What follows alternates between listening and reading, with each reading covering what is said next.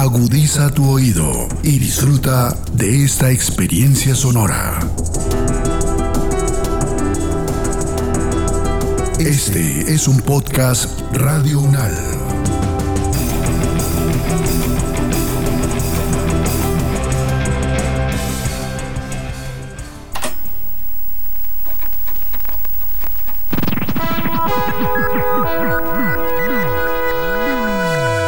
Universidad Nacional nos enseña todo lo que tenemos que aprender en la vida.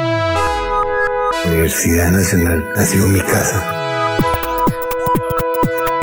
La universidad literalmente transforma la vida. ¿Sabes qué es el compromiso ético de la Universidad Nacional de Colombia? ¿Conoces los siete valores institucionales que componen este compromiso? Bienvenidos al podcast Unámonos, un espacio para reflexionar sobre lo que significa ser miembro de la Universidad Nacional de Colombia.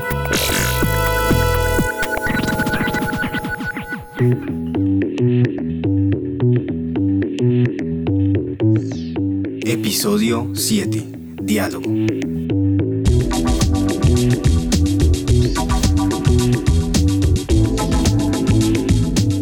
Para el último episodio de nuestra casual serie podcast, hablaremos del tema definitivo de toda esta controversia. El valor del compromiso ético que es la conclusión de la implementación de todos los demás. Es algo tan fácil pero a la misma vez tan difícil. En ocasiones hablamos del valor del diálogo.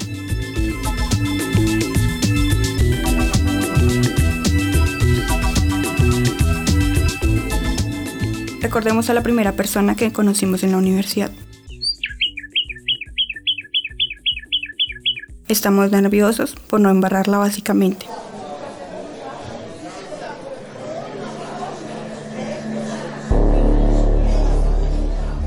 Las manos nos sudan. Nuestra mirada está muy atenta a todo lo que pasa. El instructor, los compañeros, los sentidos de nuestro alrededor.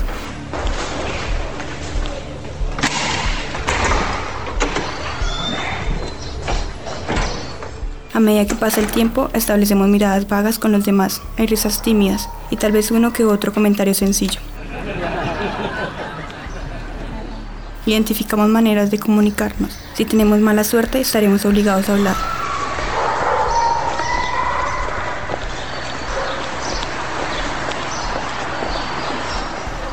A exponer nuestra persona, a identificarnos, a volvernos presas fáciles del público, de nuestros compañeros. Tratamos de entonar la voz. Pero fallamos. Sale horrible. Nuestra voz no entendió el mensaje.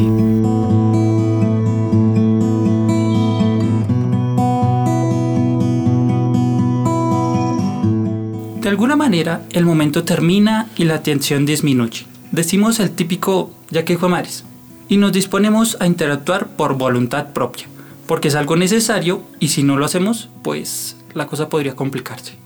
Identificamos la posible víctima de nuestro intento de abordaje. Alguien que hayamos visto antes y con quien sea posible sentirnos cómodos hablando porque escuchó lo mismo que nosotros. Al menos con bajas probabilidades de rechazo o con el menor esfuerzo posible. Damos nuestro primer paso.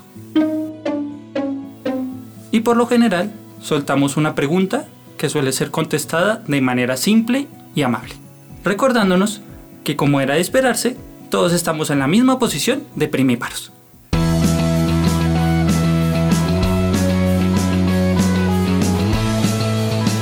A medida que pasa el tiempo, empezamos a conocer gente y la gente empieza a conocernos. Vemos y escuchamos cosas nuevas que destruyen nuestros estereotipos, o al menos los replantea.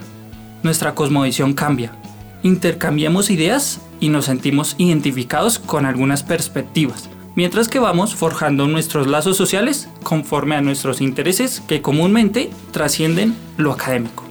Así, nacen nuevas estructuras o protocolos de interacción que son diferentes a los que teníamos antes de entrar y que se nutren de ideas, argumentos, nociones y conceptos, hasta que finalmente configuran el diálogo en la comunidad universitaria.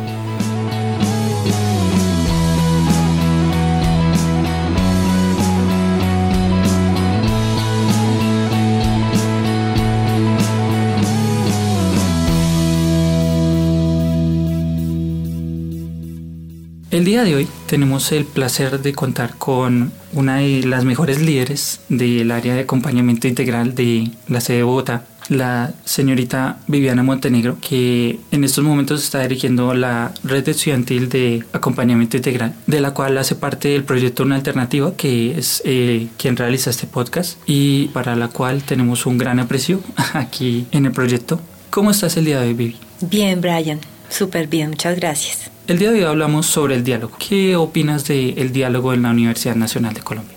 Bueno, para opinar sobre el diálogo en la Universidad Nacional es importante, eh, digamos, como definir, pues para nosotros qué significa, o por lo menos qué ha significado para mí desde la experiencia. Y el diálogo fundamentalmente es una manera de comunicación asertiva, ¿sí? Digamos que desde ese punto de vista ya hace una diferencia grande con, otros, con otras maneras de comunicación. ¿Y por qué asertiva? Porque facilita la convivencia, ¿sí? Por eso es un valor ético. Y es un valor que permite la convivencia y que por ende pues facilita también la interacción entre diferentes personas, creo yo que con dos, digamos como dos lineamientos principales. El primero es el deseo de escuchar al otro, ¿sí? Si no hay un deseo, si no hay ganas de escuchar al otro, pues no hay diálogo. Y segundo, también el deseo de llegar a un acuerdo, porque si no quiero llegar a un acuerdo, pues no hay diálogo. Por una parte, eso es como, digamos, importante tenerlo presente. ¿Qué sucede en la universidad? Claramente que necesitamos reforzar el diálogo,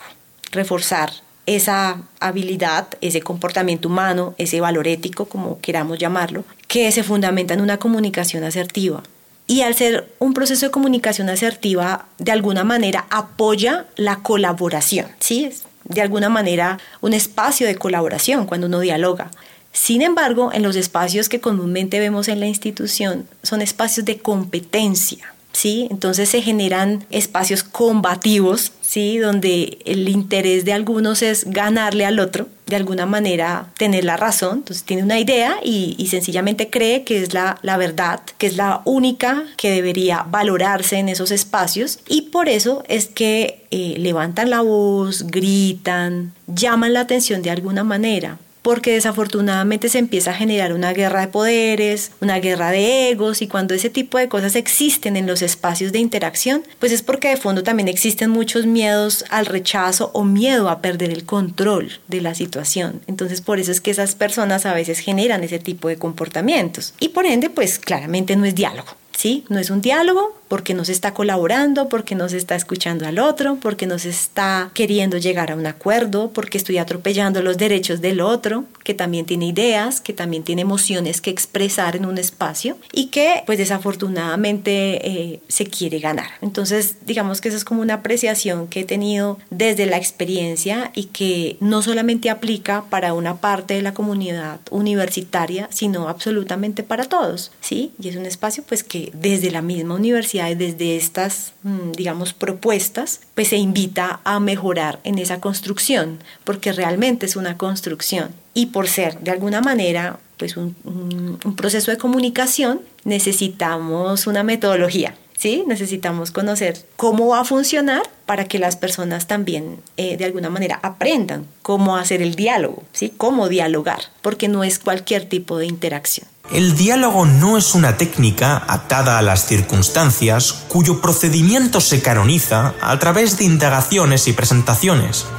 No se denomina mentor a quien transmite un tipo de conocimiento específico a un alumno más o menos receptivo acaparando con ello la cuasi totalidad del espacio verbal en la interacción. A la inversa, la subsecuente relación es la de dos autoconciencias que se comunican para llegar a un estado de verdad superior al que habrían alcanzado por separado.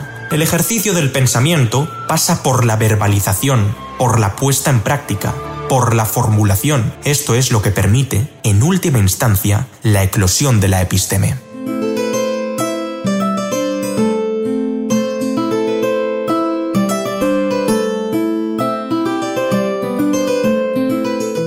Diálogo entre muchas perspectivas es complicadísimo. Un ejemplo clásico universitario son las asambleas. Está la persona que tiene una buena idea y nadie le hace caso. Están los que apoyan esa idea pero la limitan hasta volverla inválida metafóricamente. Están los que no apoyan ninguna idea y ni tampoco proponen nada práctico. y los que de principio a fin no dicen nada y se dejan llevar por las ideas de los que supuestamente saben del tema, entre otros más, claro. La idea cuando se dialoga es que cada participante debe comprometerse con la verdad y la coherencia, sin temor a renunciar a las viejas ideas e intenciones, y estar dispuesto a enfrentarse a algo diferente cuando la situación lo requiere. Cuando por el contrario, la única intención de los implicados es la de transmitir determinadas ideas o puntos de vista, como si se tratara de ítems o de información, estarán inevitablemente condenados a fracasar, porque en este caso escucharán a los demás a través del filtro de sus propios pensamientos y tenderán a mantenerlos y a defenderlos, independientemente de su verdad y su coherencia. Precisamente la red nació a raíz de esa necesidad de generar esos puentes de comunicación como universidad, ¿sí? Porque tradicionalmente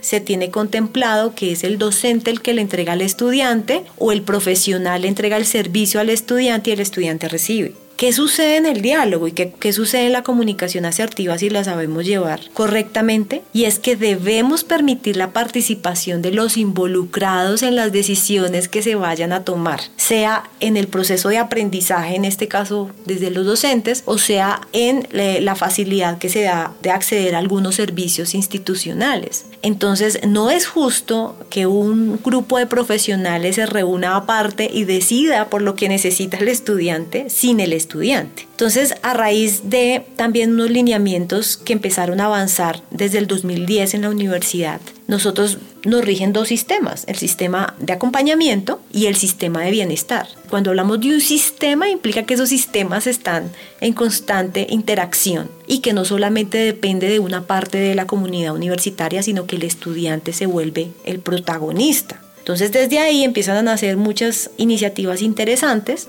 y entre esas pues está la red estudiantil, que es el estudiante el que dice, nosotros necesitamos nos hace falta esto, pero no solamente con el fin de recibir, sino de aportar. Entonces ahí vamos a un punto importante del diálogo y es que se generan propuestas. ¿sí? Es, es, generar esas iniciativas que mejoren precisamente la problemática que se está viviendo. Y en este caso siempre hemos tenido problemáticas de acompañamiento en la vida universitaria, entonces el estudiante entra y genera unos proyectos y a raíz de estos proyectos los estudiantes de manera interdisciplinar pues optimizan el acompañamiento. No solamente son un apoyo ahí, sino que lo optimizan, haciendo pues que de esta manera bienestar universitario, las áreas de bienestar, pues no sean solamente las proveedoras de un servicio, ¿sí? sino que el estudiante está entrando a intervenir, a mejorar, a transformar y a seguir construyendo. Entonces, desde que al actor que está involucrado en el diálogo se le permita esa participación, pues también va a empezar a aprender sobre esa dinámica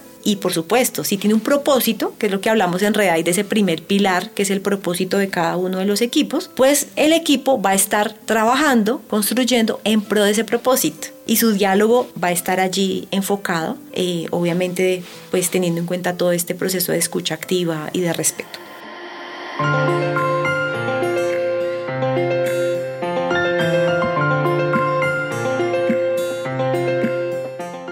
Diálogo se puede entender de diferentes maneras, como un medio de comunicación, como una herramienta para dirimir conflictos o como una estrategia para intercambiar ideas. Sin embargo, aquí se propone que el diálogo sea un valor ético, es decir, que se asuma como una cualidad del comportamiento de los miembros de la institución y que se aplique como pauta de acción continua para la búsqueda compartida del bien común. El valor del diálogo se manifiesta en aquellos comportamientos que parten de reconocer a las otras personas como interlocutores válidos, como seres humanos dignos que disponen de libertad para expresar opiniones, críticas y desacuerdos. Por ello, en la práctica, el diálogo alienta el intercambio de ideas entre dos o más personas que tienen la voluntad de escucharse y permitir alcanzar objetivos comunes, entre los que se destaca llegar a consensos, solucionar conflictos, construir propuestas y aprender a través de la palabra incentivando la participación activa de aquellos que buscan acuerdos intersubjetivos que estén por encima de sus diferencias.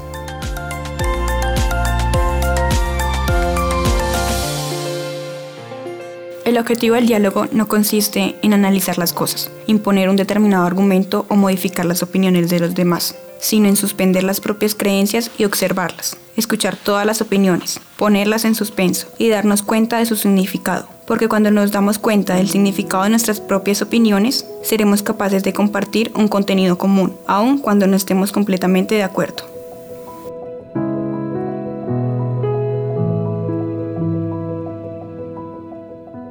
Sí, yo creo que hay un punto importante también para rescatar, digamos, en, en términos del diálogo, y es que a veces se nos juzga por cambiar de opinión, ¿sí? Por decir, no, pues yo hace un año pensaba de esta manera, ahora pienso de esta. Y precisamente eso es lo que permite el diálogo, porque como hay una interacción cercana, de escucha, pues yo tengo esa posibilidad de pronto drásticamente, no de cambiarla, pero sí de irla transformando. Y eso me parece clave destacarlo cuando arrancamos con Redai y cuando los estudiantes nuevos se van involucrando, porque muchos de los estudiantes vienen con unas ideas y por eso quieren hacer algo, porque dicen, no, es que a mí no me ha servido este servicio, nunca me ha funcionado, no me han ayudado, etc. Entonces, venga, ayude, proponga y cuando ya están en el proceso entienden pues la importancia de uno, de aportar, de escuchar al otro, de escuchar a los profesionales, de entender cómo se mueve la universidad como una entidad pública, ¿sí? Y también por parte de los profesionales se tiene una cercanía mucho más grande con el estudiante y empieza también a cambiar esa perspectiva que tenemos del estudiante de la Universidad Nacional que sigue cambiando, ¿sí? A medida pues también de todos estos desafíos que hemos tenido. Y el estudiante mismo que entra a la red, aporta, construye e innova, pues también empieza a tener otra perspectiva de su misma universidad, ¿sí? Y eso tiene que ver con, eh, digamos, ese cambio de perspectiva, de opinión, que solamente se gana pues al hacer parte.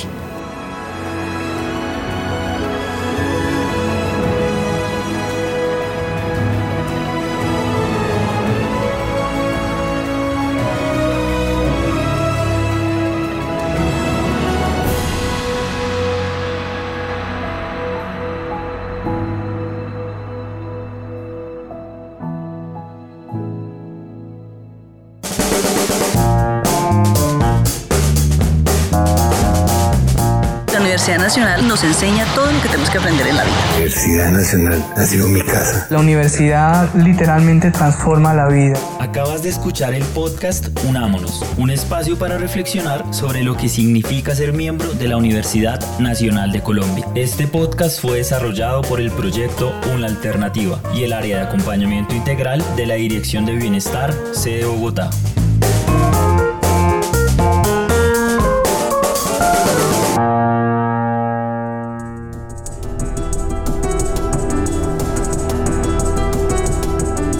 Las opiniones aquí expresadas son de entera responsabilidad de sus autores y solo comprometen a los realizadores de este podcast. No representan necesariamente el pensamiento de Radio Unal ni la posición oficial de la universidad.